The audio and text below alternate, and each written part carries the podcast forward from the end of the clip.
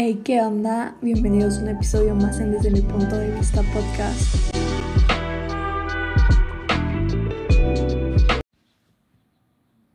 Creo que al hablar de soledad nos asustamos un poco e inclusive evitamos tocar esos temas. Y también evitamos a toda costa sentirnos así. Estamos tan acostumbrados a estar rodeados de personas todo el tiempo que cuando llega ese momento de enfrentarnos a ciertas situaciones solos, nos aterra la idea porque simplemente no sabemos cómo lidiar con ella. No sabemos estar por nuestra cuenta y, nos metieron en nuestra cabeza y en nuestras costumbres estar acompañados la mayor parte de nuestro tiempo. El ser humano es un ser social. Desde que naces estás acompañado y el bebé humano sin compañía muere. estamos necesitados de permanecer en contacto con otros. El sentimiento de soledad es el resultado de esa necesidad, de esa dependencia. Estar tan aferrados a la idea de estar rodeados todo el tiempo nos puede llevar a angustiarnos cuando estamos solos, depender de los demás, seguir con relaciones poco saludables, etc. No hay que tener miedo de estar solos y mucho menos no hay que temer de nuestra soledad. Aprender a estar contigo mismo es algo que te puede ayudar muchísimo como persona. Te va a ayudar a valorar tu propia compañía, a no, a no depender de los demás, a saber cómo hacer cosas sin necesidad de hacerlas con alguien. Vas a ir entendiendo que realmente no necesitas a nadie, sino a ti mismo. La soledad puede generar emociones distintas que dependerán de la historia de cada persona. Debemos también entender que hay una diferencia entre estar solo y sentirse solo. Hay diferencia en sentirte solo y en estar en soledad completa. Estar solo no es sentirse solo. Tendemos a asociar estos dos conceptos que son muy lejanos en realidad.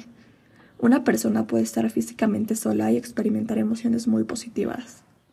Sentirse solo tiene que ver con la sensación de no tener apoyos o personas que me cuidan con las que puedo contar o en quienes puedo confiar. Sentirse solo estando rodeados de muchas personas es tan posible o inclusive más como estando físicamente solos. La forma de combatir esta emoción no es rodearnos de más personas, sino mejorar la calidad de estas relaciones. Al igual que también puedes sentirte solo porque estás deprimido, angustiado, estás ansioso. Y puedes estar solo porque a veces es mejor estar solo que mal acompañado. Cada vez que yo me encontraba en situaciones difíciles, situaciones en las cuales tenía que enfrentarme a mi soledad sí o sí, me decían eso y la verdad lo odiaba. Odiaba sentirme así, odiaba que no me entendieran, odiaba estar sola y no poder contar con nadie. En verdad prefería estar, estar con gente falsa que enfrentarme con mi soledad. Y eso está súper, súper jodido.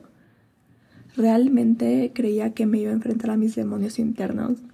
Y seré honesta, así fue. Pero, pero ese demonio interno solo fue el miedo de estar sola, de quedarme sola. Creía que iba a sentirme así toda mi vida, que iba a vivir así toda mi vida, pero, pero no fue así. Muchos se refieren a la soledad como esa carencia de compañía, pero yo no lo veo así. La soledad para mí es aprender a estar contigo mismo, disfrutar tu compañía, no tener la necesidad de estar dependiendo de personas o situaciones, saber elegir entre tu bienestar, tu salud o con dependencias absurdas que realmente no necesitamos.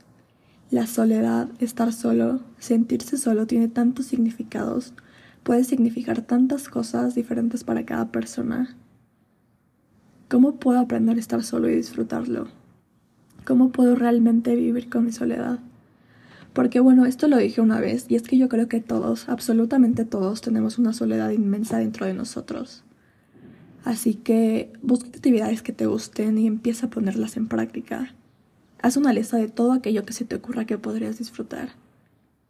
Piensa en actividades que hayas disfrutado en el pasado, que te hayan llamado la atención en algún momento. Cosas que quieres intentar pero no te has atrevido. La lista puede ser larguísima y es posible que ninguna actividad te resulte tan atractiva al principio y que tengas tus dudas porque no te gusta estar solo. No importa. Anota todo aquello que se te ocurra. Un pensamiento que a veces nos frena es la sensación de que estamos perdiendo el tiempo. No pienses más en eso y hazlo.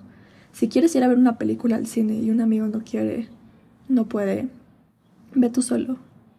Hazlo. Al principio puede que se sienta un poco extraño, pero te prometo que al final te vas a sorprender de lo bien que se sintió.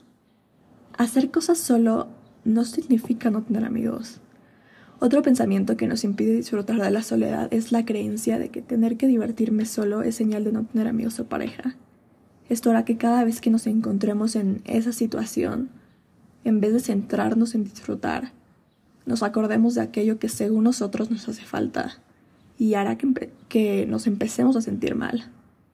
Sin embargo, tener una vida social saludable y activa es perfectamente compatible con tener aficiones en solitario.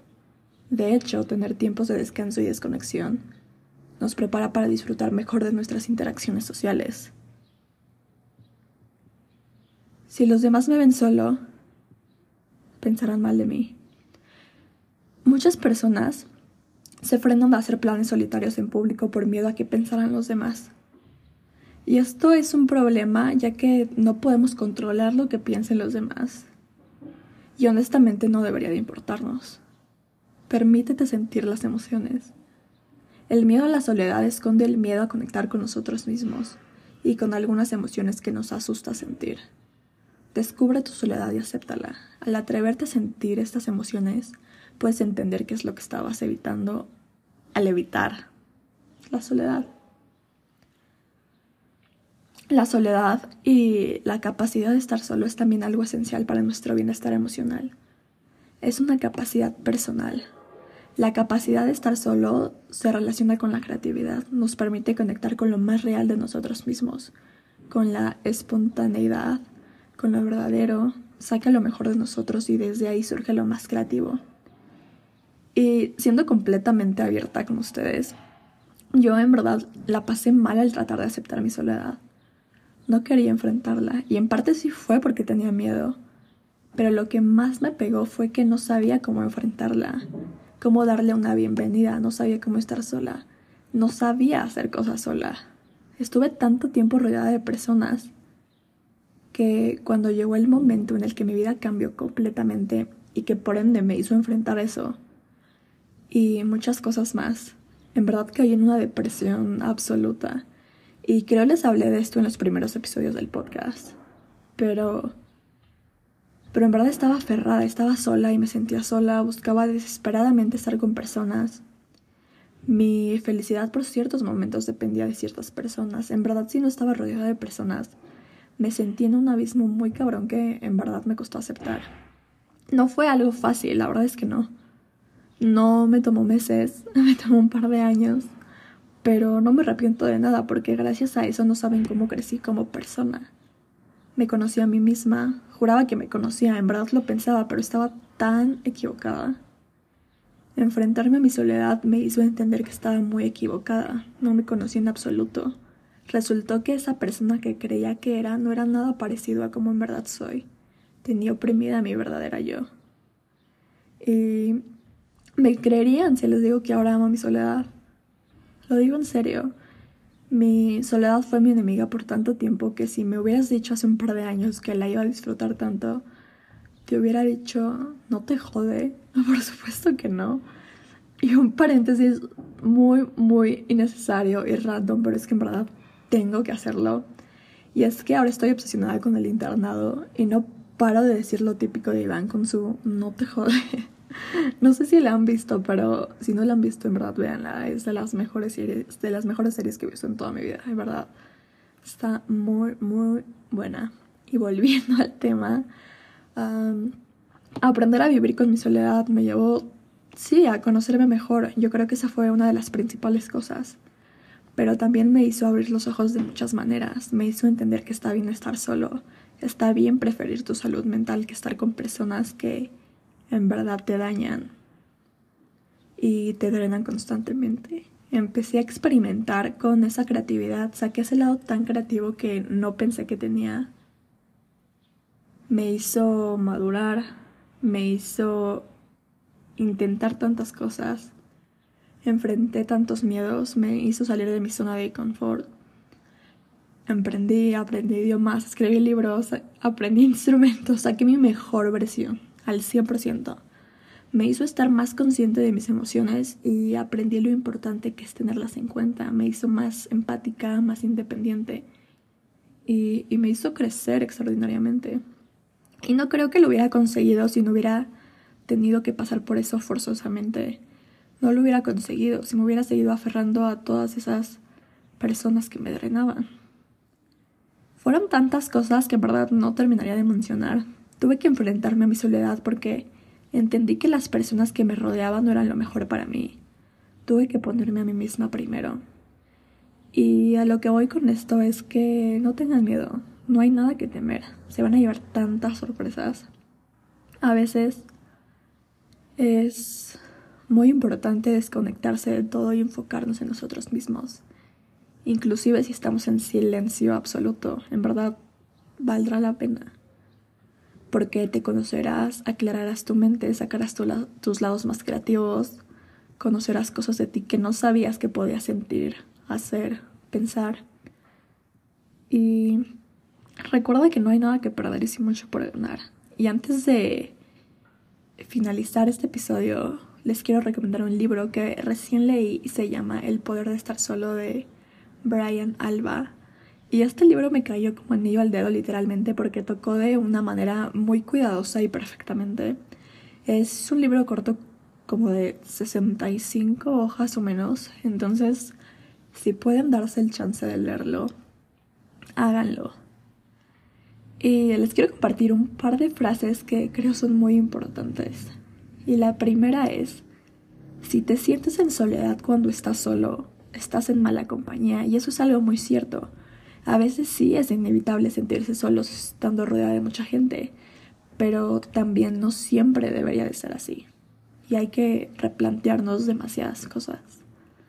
La segunda es, está claro, que una persona que padece de soledad puede encontrarse en una habitación repleta de familiares y amigos y aún así sentirse extremadamente sola y una persona que teme estar a solas consigo mismo no quiere ni por un espacio de media hora quedarse sin compañía. Requiere estar rodeado de personas y de ruido, así sea en una sala llena de personas desconocidas. Y eso es algo que toqué pues casi al principio del, del episodio. La tercera es, aprendimos que al estar solos nos debemos sentir desdichados y esta creencia nos limita para poder ver todos los beneficios que podemos obtener cuando nos adaptamos a pasar tiempo solos. Pero recuerda, no toda compañía es verdadera compañía, no toda relación es sana para ti.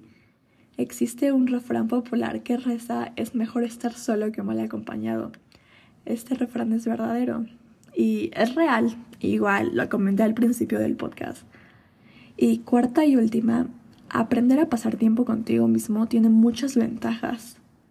Una de ellas es que te prepara para comprender que si te toca atravesar por una situación en la cual debes vivir una ruptura de alguna relación emocional, la vida no termina y en ti se encuentra la fuerza para seguir adelante.